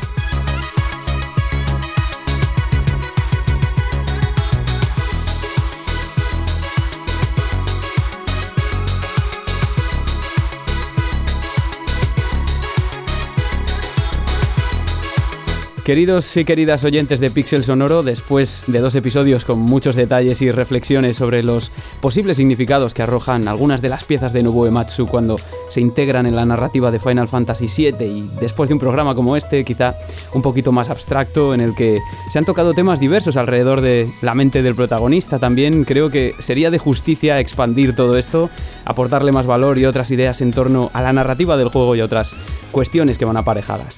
Durante los siguientes minutos me acompaña un invitado al que tenía muchas, muchas, muchísimas ganas de tener en el podcast, quien además es una verdadera autoridad en su terreno. Muchos y muchas lo conoceréis porque si no, os despido del podcast directamente. Adrián Suárez es doctor en narrativa de videojuegos por la Universidad de La Coruña, director ejecutivo del máster en diseño y desarrollo de videojuegos de la UNIR, escritor habitual en 3D Juegos, en Revista Manual y en Games Tribune, eh, director también, por supuesto, del excelentísimo podcast 9 Bits y autor de varios libros, entre ellos uno que tengo ahora mismo entre mis manos, el más reciente, Los secretos de Irule más allá de The Legend of Zelda, editado por Lumberg a finales del año pasado. Eh, bienvenido, Adrián, muchis- de verdad, muchísimas gracias por haber venido a Pixel Sonoro aquí a hablar conmigo sobre Final Fantasy VII. Nada, tío, eh, el placer es mío y además, lo digo a cualquiera que me escuche, si alguien me dice, venga a hablar de Final Fantasy VII o venga a hablar de Dark Souls o de Kingdom Hearts, mi respuesta siempre será que sí, que cuándo y que, que adelante. Sí, sí, además eh, os confieso que yo, eh, Pixel Sonoro es algo como muy encorsetado siempre, con mucho guion, mucha, mucha edición, muchas cosas, y yo decía, oye, yo te paso un guion y tal, y me dijo Adrián, no, no, no, no, no, no, yo quiero ir y lo que salga, hablar y todo eso, y digo, ok, ¿tú qué puedes? Fantástico, vale, pues em, que te voy a, vamos a- aquí a plantear una serie de cuestiones, así, un poco... No sé, igual un poco más abstractas, ¿vale? Pero ya que te tenemos aquí, Venga. aquí, que tú tienes, eh, ya- desde luego los conocimientos los tienes y, y la, pala- y, y la verborrea también, para, ¿para qué lo vamos a negar? Vale, una pregunta difícil, Adrián. Una, bueno, difícil, que yo creo que da para bastante. ¿Qué es, qué es lo que tiene Final Fantasy VII al hilo de todo este programa, ¿vale? ¿Qué es lo que tiene Final Fantasy VII para que cause ese sentimiento quizá de, de pérdida, de nostalgia, mejor dicho, en los jugadores? ¿Qué, qué relación tiene con ello el, el modo en el que se cuenta la historia de Final Fantasy VII? ¿Por qué es tan exitoso? Mira, La, mm, el motivo por el que Final Fantasy VII es, eh, es un juego tan destacado dentro de los, de los juegos de rol, tiene, podemos, eh, podríamos abordar esa, esa respuesta desde muchos frentes, ¿no? Sí. Pero creo que una de las más características tiene que ver tanto con la música como con el diseño de personajes. ¿Por qué? Porque cuando eh, Final Fantasy salió de la era Pixel y entró en la era de, los- de estos polígonos low poly, los artistas, en este caso Tetsuya Nomura, todavía tenían muy interiorizado la idea del diseño con píxeles, es decir, que tenemos que crear personajes que sean como muy identificables con pocos elementos, ¿no? Porque al final el primer momento del polígono con el último momento del píxel tiene eh, justamente esa característica en común. Todavía no tenemos la capacidad de hacer unos modelados con 8000 cremalleras como puede ser Lulu en Final Fantasy X. Entonces, lo que eso llevó a Tetsuya Nomura es a diseñar a personajes que, muy carismáticos y que podían identificarse con un simple golpe de vista. Era fácil, por eso sentirse identificados con ellos. En el libro de Héroes de Papel, eh, es- eh, 500 años después, Sí. hay una declaración de Tetsuya Nomura que justamente dice esto, ¿no? Que comenta, eh, creé a estos personajes para que hasta un niño pudiera dibujarlos. Es decir, es esto en marketing, cuando hablamos de marketing y nos metemos en el naming eh, para crear nombres de empresa, lo que decimos siempre con esto, porque además de todo lo que dijiste, también, también soy profesor de, de marketing y es donde me, me- es Sí. lo que me da de comer, porque los videojuegos, por lo que sea, Es que ya tienes. da hay, mucho. hay que presentarte Lo que- como, lo hay que que- que- presentarte como el que- rey. lo que hablamos macho. con el naming. Sí. Dime, perdón. Que hay que presentarte como al rey, casi. Así, con títulos nobiliarios. Así que puedes sigue, puedes por- decir a- autónomo en España y ya más o menos se, se enti- se entiende todo. Sí. Pero la cosa es que cuando hacemos naming en marketing, lo que, lo, lo que rige un buen nombre de marca es que tú se lo puedas contar a una persona y que al día siguiente, 24 horas después, sea capaz de escribirte el nombre sin equivocarse, ¿no? que sea memorable y que sea reproducible. Y de esa forma es como conseguimos que una marca sea memorable, reproducible y quede en el tiempo. Esa misma técnica es la que aplicó Tetsuya Nomura para hacer a Cloud, a Barrett y a, y a- y a compañía. ¿no? La idea de los colores, la idea de las formas, la idea de los pelos, también un estilo muy heredado del anime, ¿no? que también venía con una animación limitada, con pocos recursos, el manga en blanco y negro, poco dinero para hacer los filmes, y todo eso es como lo que catapultó, ah, lo que ayudó a Nomura a crear unos personajes que a día de hoy siguen siendo absolutamente identificables. Y eso es fácil porque le da mucha memorabilidad a los personajes. La cosa es que esta idea creo que se extendió a, a muchas otras partes del juego, en especial a la música. Mm. La música de, de- de Final Fantasy VII tiene también la capacidad de ser muy memorable. Tiene como cuatro melodías que son absolutamente recordables. Y es casi casi como si la, la- la composición de los juegos hubiera seguido la misma línea de, de- de Tetsuya Nomura, ¿no? Entonces digamos que eh, Final Fantasy VII a nivel, digamos, como herramientas comerciales, ¿no? En lo que es la memorabilidad, que es técnicas que usamos en el marketing, tiene esos dos elementos que hacen que ya el juego sea eh, muy impactante lo juegues cuando lo juegues. Porque eh, aunque el estilo gráfico esté desfasado si lo juegas ahora o no, la música y algo reconocible funcionan eh, de forma temporal. Pero es que luego además, en esta capa, digamos, podemos decir más frívola, se metió, estaba ahí un Sakaguchi en, estado de gracia e- y tenía el tío la, idea de la, de la fuerza vital, ¿no? Sí. Y entonces eh, eh, Sakaguchi llevaba ya tiempo pensando, ¿no? Tras la muerte de un ser querido, eh, el tío se había montado en su cabeza una especie como de re- filosofía religión que hablaba de una fuerza a la que iba toda la gente que, que perecía y que volvía al planeta y que de esa forma estaban siempre con nosotros. Y creo que Nojima, el, el- el- el escritor de, de la historia de Final Fantasy VII, hizo muy bien en tender puentes entre la capa exterior de Final Fantasy VII, esa parte marketingiana más memorable, y la parte más profunda y filosófica de Final Fantasy VII que aportó Sakaguchi. Y ese puente que hizo Nojima, al final construyó una historia que es eh, fascinante y muy inolvidable. Y a esto se le suma además otra cosa más, y es que Sakaguchi eh, es un majadero. O sea, Sakaguchi Sí, lo tenemos muy idolatrado, pero como productor Sí. está como una puta regadera. Sí. Y Sakaguchi lo que, lo, que, lo que hacía es que en la fase de preproducción no quería llegarla hasta el final. Decía, no, no, dejemos cosas en el aire, ¿no? Y todos, ¿pero por qué? Porque así cuando estemos creando eh, eh, surgirán ideas que vienen de, de lo espontáneo y, y- y eso le dará un sabor especial al juego, ¿no? Claro, el Sakaguchi venía de la época del pixel, en la que más o menos podías hacer esto, ¿no? Pero cuando empezamos a trabajar con Final Fantasy VII es una locura, porque cuando de repente se les ocurrió una idea y tenían que introducirla en una cinemática, eso costaba 10 millones más de yenes. Sí. Que estaban en, el- los tíos americanos que estaban haciendo los vídeos se frotaban las manos en plan de madre de Dios, Sakaguchi, que vinos vienes, cómo, cómo trabajas. Eso hizo, Sí. por ejemplo, que la figura de Zack no apareciera hasta muy el final del desarrollo y como un parche. O sea, todo el rollo de Zack es porque Nojima dijo, madre de Dios, ¿cómo apaño yo el rollo de Cloud? Y metémonos a Zack. Y lo puso ahí, ¿no? Entonces, aunque diga que, que- que Sakaguchi es un, eh, trabaja de esta forma, lo cierto es que esta suma de casualidades y de, y de- y de este Zack que apareció por ahí le dio al juego su lore. Porque en registros te dicen que Final Fantasy VII tiene, por trabajar así, muchísimo contenido descartado que luego eh, viajó hasta Final Fantasy VIII, hasta Parasitive. ¿Y qué ocurre? Que lo que te dice la gente que estuvo trabajando es que aunque eso estuviera descartado, les influyó para trabajar en Final Fantasy VII. Entonces, lo descartado se filtró como lore en el juego. Entonces, ¿qué tenemos al final como, como, como mezcla fantástica? Un, una- un- un- un aspecto muy reconocible, una música muy reconocible, un, pozo filosófico muy interesante que a todos nos Sí. toca, ¿no? La muerte de un ser querido. Y además, un lore muy deslavazado que nos anima a seguir jugando aunque acabamos el juego.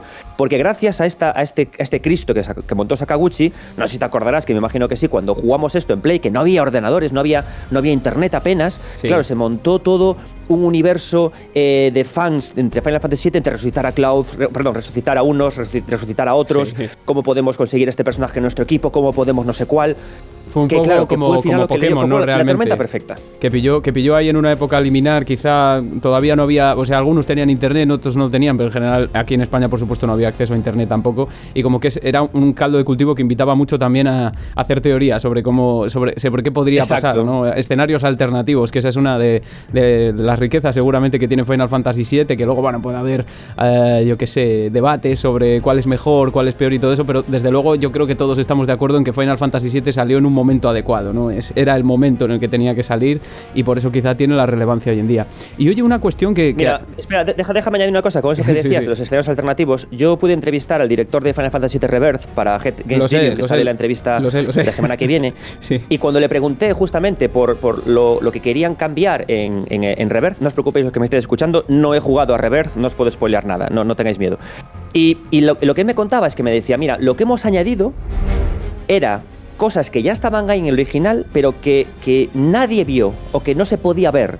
¿Y a qué se refería justamente? Al cambio del píxel al polígono, a la baja definición del polígono, que no se veían bien las cosas, y justamente a todo lo eliminado que se filtró, que, se- que, que- que- estaba en el juego original, pero sin estarlo, que solamente lo veían los que participaron en el proyecto. Y me pareció una respuesta como muy, muy bonita y muy honesta, porque se corresponde o casa mucho con, el proceso original de desarrollo de Final Fantasy VII. Claro, mira, una de las. Mira, al hilo de, esto que acabas de decir, que ya además es que nos metemos directamente en harina con algo que hemos desarrollado a lo largo del episodio, y es eh, una teoría en concreto de un autor que se llama Demetrius Ameri, que salió publicada en el último número de la revista Journal of Sound and Music in Games, que mm, dice básicamente que, como que el desarrollo musical, aplicado ahora por supuesto al tema de Pixel Sonoro, el desarrollo musical de los personajes del juego como que hace audibles recuerdos que realmente a los que realmente no se puede acceder y zonas a las que realmente no se puede acceder dentro del juego. Es decir, que es como un juego que en realidad creo que nos pasó a todos y bueno, a mí, a mí por lo menos me pasó, ¿no? Que tú cuando mm, ya tienes bien claro quién es el malo del juego, que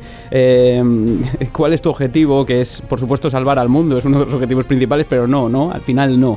De repente todo se abre, escapas de Midgar, Midgar solo es un puntito, eh, no es nada en el mapa y de repente aparece el tema principal, ¿no? De la banda sonora, en este caso de Final Fantasy VII, que es un tema que podríamos decir que desarrolla un poquito la, bastante la personalidad de Cloud y lo que es toda la estructura narrativa del juego. Y de repente como que el jugador siente que puede acceder a mucho más de lo que el juego realmente le permite y que como que la música le permite escuchar también recuerdos de Cloud pero de mundos a los que ya no puede acceder, ¿no? Ya, eso ya se, se perdió. Y eso con el tema de Aeris es, por ejemplo, es muy claro, ¿no? Que suena, cuando suena por completo es cuando ella ya está muerta. Es una cosa eh. Espectacular. Entonces, eh, ¿qué, qué opinas tú ¿Qué de le pasa a? Eris? No, no, eso ya está spoileado en el primer programa, así que no te Ah. preocupes. Y si, oye, es un juego del 97, si no sabe la gente, ya es que si no, no puedo hablar de la música, yo lo siento mucho. Es lo que hay, si no, ya, ya está avisado de todas formas de los spoilers. ¿Qué, qué, qué, qué- qué opinas tú de todo esto también? Es un, es un tema complejo, a mí me, me interesa bastante el de la nostalgia y cómo la narrativa además genera también eh, ese tipo de sentimientos en el jugador. Que, que de hecho ahora al jugar al remake seguramente y a Rebirth también comparte, ¿no? O sea, ya, ya no es el desarrollo nuevo que puedan tener los personajes en los nuevos juegos, sino también que tú al final como que sientes que compartes un, pa- un pasado también con ese personaje y a veces un pasado también algo inexplorado, en cierto sentido. No sé si me entiendes lo que te estoy comentando. Sí, perfectamente, perfectamente. Mira, eh, me gusta mucho lo que comentas por varias cuestiones, ¿no? Eh, yo, eh, bueno, he acabado de leerme hace poco el libro de Adrián Hernán, del libro de los videojuegos del terror, y lo entrevisté ayer, ¿no? Entonces Adrián me contaba que la perspectiva que tiene del análisis de juegos de terror no es por sus mecánicas, no es por sus dinámicas, no, es por la, por la emoción, ¿no? Por el hecho mismo de, la emoción o de lo que te hace sentir el juego. Y me gusta mucho la idea de pensar en los géneros del videojuego por la emoción que te hace sentir. Entonces, en ese sentido, yo creo que el JRPG en general por- tiene como emoción el drama, la pena, la nostalgia, el recuerdo, ¿no? La, eh, porque funciona, podemos diferenciar incluso entre JRPG y RPG por justamente por esto, ¿no? Porque el RPG eh, son más historias, eh, yo qué sé, eh, épicas, hacer números, pero el JRPG al final siempre acaba, aunque tenga también el, el tono de salvar el mundo, siempre acaba queriéndote dejar con un pequeño pozo como de, de drama, de, de pena, ¿no? De, de que te has quedado triste, pero en esa tristeza encuentras cierta alegría. Y ahí es donde entra lo que tú comentabas de lo- del tema de la nostalgia. Entonces, para poder provocar estas emociones tan profundas, tienes que crear una vinculación muy fuerte con los personajes y con tus avatares. Y para eso no únicamente, no únicamente hace falta la idea de, de la memorabilidad que decía de los personajes y música, sino justamente lo que tú comentabas, la idea de la proyección de la música, ¿no? Lo de- le- el, el que te traslade, ¿no?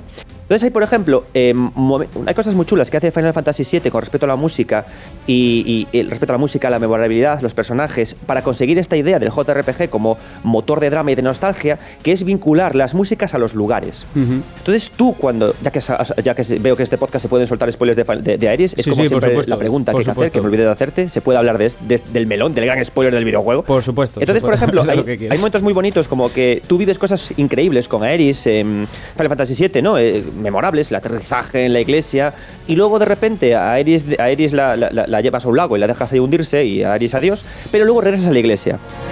Sí. ¿Y qué pasa? Que, que- que al regresar a la iglesia suena la música de Aeris y esta música, como tú dices, te transporta. ¿Pero por qué te transporta? Porque por la idea del hogar, ¿no? Eh, la idea de que en- eh, ahí vive Aeris, en la iglesia vive Aeris. Claro. Del mismo modo que te vas a Gongaga vive otra persona, si te vas a otro sitio vive otra persona.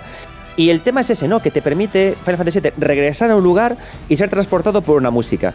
Y esto solamente funciona en, en- obras como Final Fantasy VII precisamente porque tienen esta vinculación de música con personaje y personaje con hogar. Y al final, Final Fantasy VII lo que haces es en realidad viajar por el resto del mundo, viajas por las- los hogares de cada uno de estos personajes, los conoces más profundamente y luego te da una conclusión, ¿no? Y de hecho, precisamente, eh, ya no únicamente Final Fantasy VII en realidad es el viaje para conocer a tus amigos, sino también para conocer a tu enemigo, porque el propio Sephiroth, con, su, con la mansión Shinra, que me encanta ese sitio, o sea, eh, lo, lo odié de pequeño, ¿eh? porque no paraba de morirme, pero a la vez me, me- me encanta. Creo que si hubiera que estudiar ahora mismo eh, cómo dirigir una escena a golpe de cambios de planos en entornos prerenderizados, la mansión Shinra tenía que ser Sin duda. porque sí. esa espiral, esa espiral con las escaleras en descenso a donde está Sephiroth, Sí. que es increíble, con un Cloud pequeñito que se va volviendo más pequeñito, más pequeñito a medida que profundiza en la espiral de la locura. Y hasta ese sitio tiene esa música memorable de Sephiroth. Y de hecho me gusta porque cuando vemos entrevistas ¿no? de cómo hicieron a Sephiroth, a diferencia de otros malos un poco más en, en este, voy, a, voy a meter un poco de beef si te parece. Sí, sí, por Final supuesto. Fantasy 9 me parece un, un juego interesante, pero ¿eh? Kuya, por ejemplo, me parece un malo más flojo porque aunque tenga avisos de Sephiroth o tenga ecos de Sephiroth y, y esté muy bien, ¿no? Y, y bueno, Sí. ya sin meternos con su, con, su, con su tanga, el tema es que no es tan fino como Sephiroth, porque Sephiroth es un personaje que funciona en la memoria, ¿no? Decía cuando... que- que- el, el director de Final Fantasy de Final Fantasy VII mencionaba que este personaje Sephiroth al final que es un personaje un, un enemigo psicológico, ¿no? Como Sí, Tiburón totalmente. en la película de Spielberg, Totalmente. que únicamente eh, apareciera a modo de recuerdo, a modo de visiones, ¿no? Y que lo temieras ya sin verlo, Que ¿no? eso es lo y que verdaderamente- conecta con lo que tú dices con la música, que es ¿no? lo La idea de la- verdaderamente de proyectar. La idea de que escucho la música y proyecto ah, cosas que incluso no veo. Y ahí entonces aparece ese Sephiroth en recuerdos, en visiones, ¿no? En, en- en pajas mentales de Cloud, hasta que finalmente me lo encuentro. Y creo que ahí está también, como tú dices, el, el equilibrio de Final Fantasy VII. Yo a veces escucho a gente que dice, Final Fantasy VII es un juego sobrevalorado. Y yo digo, bueno, de acuerdo, puede que el sistema de combate no te funcione, vale. Puede que las materias estén un poco rotitas, de acuerdo. Puede que... Me parece guay, ¿no? Pero creo que en, en lo importante, que es lo que estamos hablando, relación, música, proyección, la idea del JRPG como creador de dramas, la idea de vincularte bien con el avatar, cómo vinculamos personajes con hogar, cómo construimos un viaje por esas emociones, a mí me parece que es una obra muy perfecta. Y aún encima con el mérito de venir justo del pixel y aterrizar en el polígono con el tema este de que, oye, hagamos cine Porque Sí. recuerdas que además Final Fantasy VII se anunció en la tele como la próxima gran superproducción. Sí. no, se jue- no se ve en los cines, se ve en tu PlayStation, Sí, que no era un videojuego como lo vendían aquí en España, que era una superproducción. Y entonces me parece una pieza de artesanía que es muy meritoria por este tipo de cuestiones. Sí, totalmente. Y mira, ya que además en este episodio hemos estado hablando de, de la estructura narrativa en cuatro actos, Kisho Tenketsu, que es como que permite mucho desarrollar también a los personajes, más, más allá que dirigir todo hacia un punto en concreto, ¿no? Que es algo que igual nos choca a veces de las narrativas orientales, que yo, yo creo que todos lo hemos padecido en cierto sentido, que ves una película algo y dices, ¿y ya? ¿Y qué, qué ha pasado? ¿Ha pasado? No ha pasado nada a veces, ¿no? Simplemente es el simple proceso, pero además yo creo que en este juego había algo eh, quizá un poquito más especial que tiene que ver con la proyección de la identidad del jugador en los personajes. En este caso, además, Cloud, que digamos que es el protagonista, eh, muy entre comillas, siempre es como todo más difuso en este tipo de juegos, pero sí, es el protagonista. Y él ya de por sí padece un mal de identidad, ¿no? Él no sabe realmente quién es. Entonces tú tienes que proyectar tu propia identidad en, un en la identidad de un personaje que no, sabe, que no sabe realmente quién es y encima al que tú le puedes cambiar. Que a mí eso me parecía mágico, no sé qué te parece a ti, en la, en la época que era cambiarle, cambiarle los nombres. Porque para mí Cloud, yo lo dije en el primer episodio de, de esta serie de Final Fantasy VII, para mí no era Cloud. Para mí nunca fue Cloud, fue Iván, que soy yo.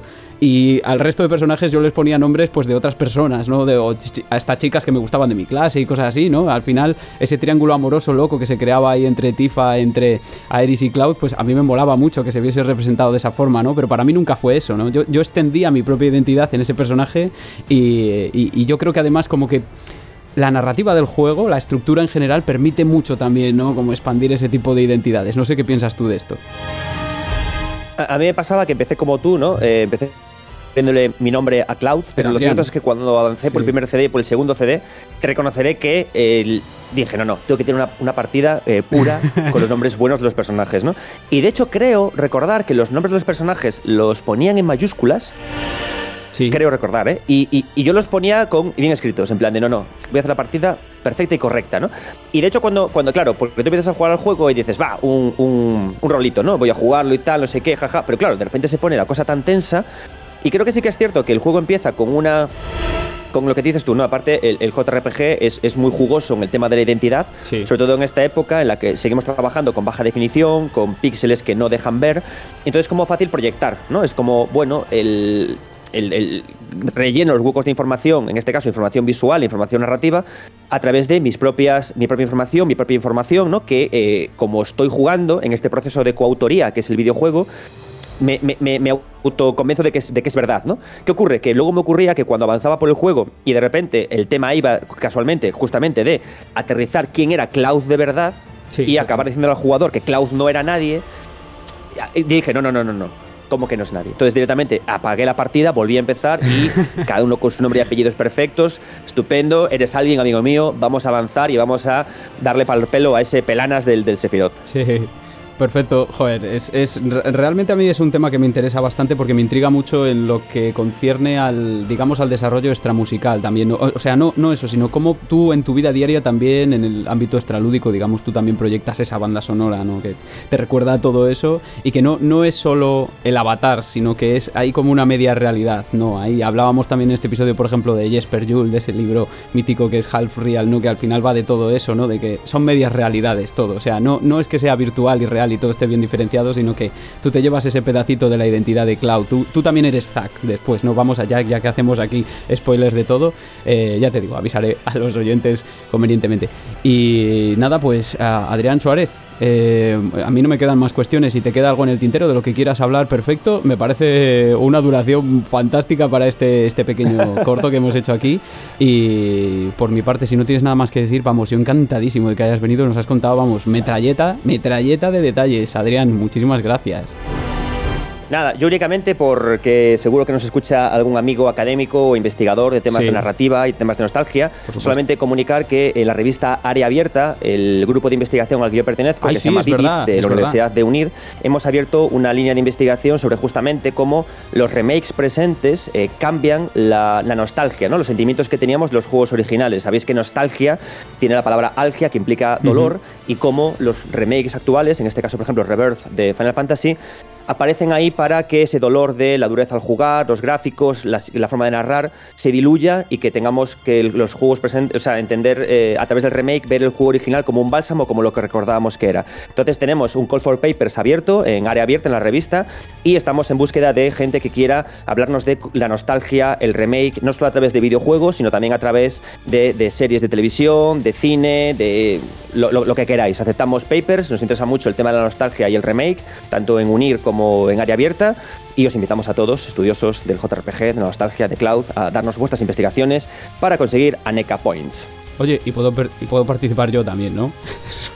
Sí, sí, Porque claro, claro. ahora mismo que lo Mientras sigáis el tema este académico de introducción, estado del arte, metodología Sí, sí. y el texto sea bueno y académico, eh, adelante, ¿no? Queremos co- construir una conversación interesante en torno a, a este tema, que me parece muy interesante, porque además eh, estamos en una época de reconstrucción de la nostalgia, la gente necesita más eh, bálsamos en forma de juegos, porque venimos de una pandemia muy dura, venimos de una... El, el IPC está por las nubes, el Uribor, la madre que lo parió, que tengo la hipoteca carísima. Sí. Entonces buscamos muchas veces bálsamos eh, a la hora... ¿Y cómo afecta esto cuando se hay que hacer re- reconstrucciones de juegos del pasado, ¿no? Cómo suavizamos más y cómo apostamos más por la idea de videojuego en la parte de juego como juego terapéutico dentro de recuerdos que tenemos.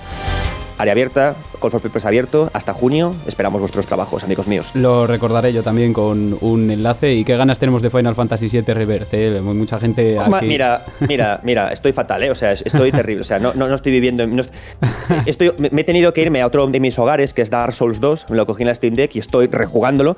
Porque además quiero hacer un. Estoy haciendo en, en 9 bits. eh, game- le- como gameplays pero sonoros, ¿no? Y, y voy a hacer el tercer episodio de Dark Souls 2 y dije, mira, esta semana voy a jugar a Dark Souls 2 para tranquilizarme, porque es como mi hogar lúdico. y así hasta, hasta, hasta el jueves, porque no puedo más. Sí, sí, y ya desde luego aprovecho yo para recomendaros, por supuesto, si no lo conocéis, que deberíais, si sois oyentes de Pixel Sonoro habituales, a 9 bits, que vayáis y lo escuchéis porque es un programa súper interesante, vais a aprender un montón. Ya habéis visto que además a Adrián no hace falta tirarle del hilo, ya él solo él tira ya to- toda la cascada. sin parar. Muchísimas gracias por haber venido a Pixel Sonoro, Adrián. Nada, tío, a ti, en serio, eh, muchas gracias por interesarte por mi trabajo, por darme este rinconcito, por charlar contigo y cuando quieras, aquí me tienes.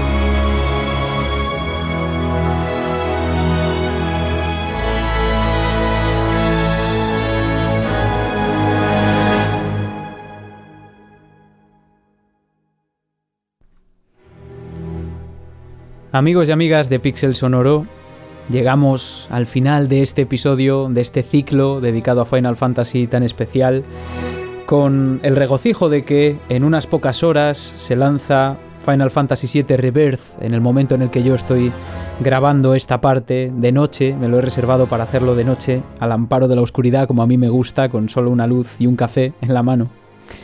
Parafraseando el discurso de Rui Batty en Blade Runner con el que hemos empezado este programa, lo que vivimos en su día, muchos, con Final Fantasy VII fue una experiencia que marca de por vida. Vimos cosas que no hubiéramos creído antes, nos perdimos en un cañón misterioso más allá de Midgar, vimos máquinas ancestrales atacando poblaciones, una guerra centenaria entre dos superpotencias, una plataforma cayendo sobre una ciudadela en una megalópolis difícilmente imaginable por los niños de aquella época. Final Fantasy VII para muchos de nosotros representó esa enigmática puerta de Tannhauser de la que hablaba Roy Batty mientras le empapaba la lluvia. Por suerte, en esta ocasión lo que sucede es que nuestros recuerdos no se perdieron como lágrimas en la lluvia, sino que al contrario, continúan vigentes en nuestras mentes de adultos y de adultas, especialmente ahora que tenemos la oportunidad de revivirlos, quizá con otras connotaciones a través de magníficas propuestas como Final Fantasy VII Remake y Rebirth. Comentaba Demetrius Ameri en el artículo A Great Never-Ending Sky, Musical Memory and the Desire for Openness in Final Fantasy VII que la nostalgia en los videojuegos se produce a raíz de los espacios inaccesibles, como le decía Adrián Suárez, en base al deseo de una apertura infinita que Final Fantasy VII parece prometer y que cumple en cierto modo, pero a través de la música. Pero solo a través de la música. Final Fantasy VII nos dejó ver y oír muchas cosas que antes no hubiéramos imaginado, incluyendo su entonces impresionante apartado gráfico, sus cinemáticas y su música, por supuesto, pero también nos prohibió ver otras. Nos prohibió explorar cada rincón de su mundo, nos sometió a tragedias irreparables a las que solo se puede acceder a través del recuerdo de los momentos vividos. Jamás, querido o querida oyente, podrás volver a la iglesia donde conociste a Eris y que todo sea como la primera vez. Del mismo modo, tampoco podrás jamás comprobar qué hay más allá del altar de los ancianos, y dice el autor de Final Fantasy VII que este produce nostalgia en el mismo momento presente en el que se está jugando, que tiene esa virtud.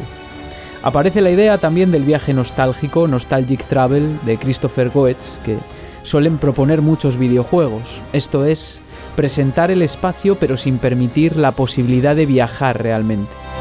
En este caso la nostalgia, según Demetrius Ameri, no es solo un deseo de volver al pasado, sino de alcanzar lo que está aún más inaccesible, examinando cómo la música en el juego tiende a desentrañar las diferentes partes de su mundo, incluyendo el pasado, mientras que niega la posibilidad de viajar por él. Esto es algo desesperante y que debo decir en desacuerdo con el autor que nos acompañaba fuera del videojuego y durante toda nuestra vida, esos lugares que imaginamos y que no pudimos visitar y nos volvían locos. Necesitábamos, como decía Adrián Suárez, hacer teorías, necesitábamos ir más allá de lo que se nos permitía, ver qué podría pasar en escenarios alternativos. Pero esta también es la magia de Final Fantasy VII que hemos tratado de desvelar a lo largo de los dos últimos episodios. Como argumenta Sameri, Final Fantasy VII induce nostalgia en los jugadores, incorporando memoria y recuerdos al apartado ludonarrativo, empleando la música como medio para hacer de esos recuerdos algo audible y emocionalmente inmediato, incluso cuando ya no son accesibles ni para el jugador ni para los personajes del juego.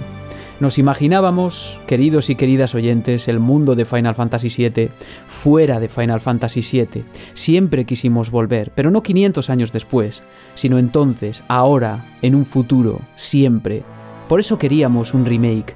Por eso Rebirth causa tanta expectación, porque al final, sin importar demasiado qué nuevos acontecimientos aparezcan en la nueva entrega, creo que podemos afirmar sin miedo que todos y cada uno de los que jugamos a Final Fantasy VII en su día compartimos un pedazo de nuestra identidad y de nuestro pasado con todos esos personajes.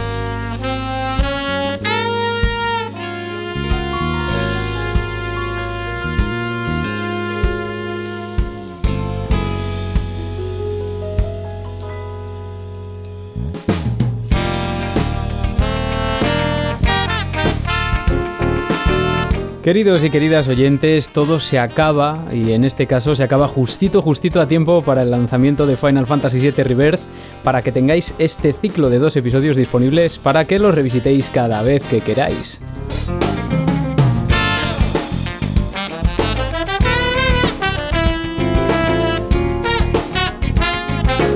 Nos vamos de nuevo con el álbum Square Enix Jazz Final Fantasy VII, que es fantástico y así me lo habéis hecho llegar algunos. Y que bueno, recordaros que eh, en estos dos episodios aquí en Pixel Sonoro encontraréis siempre un sitio que revisitar cuando os sintáis nostálgicos para regresar a las canciones de vida y muerte y también al mundo a través de los ojos de Cloud. Espero de todo corazón que os hayan emocionado la mitad de lo que me habéis comentado algunos en estos dos programas. Os juro que para mí supone toda una felicidad toda la felicidad del mundo, toda, toda, toda, leer a alguien que llega y te dice, por ejemplo, que tu programa le puso los pelos de punta, como me comentaba mi buen oyente y músico también súper talentoso Mato Jaira. En serio, que a uno se le cae la lagrimilla cuando escucha estas cosas. Muchas gracias a todos y todas.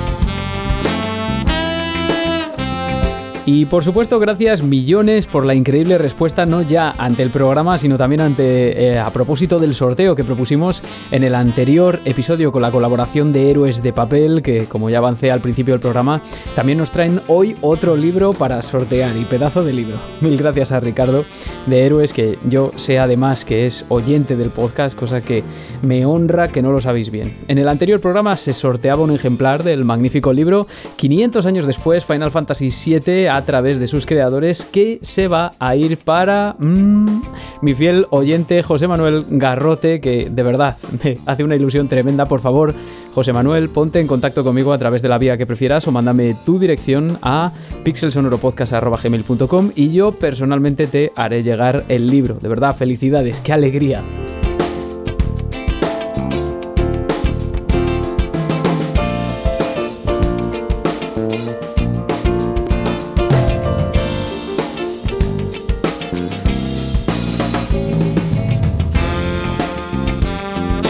Pero esto no es lo único porque gracias a Héroes de Papel también hoy sorteamos un libro que he mencionado mucho hoy, súper interesante y además con una edición espectacular. No me estoy tirando el moco, os lo juro.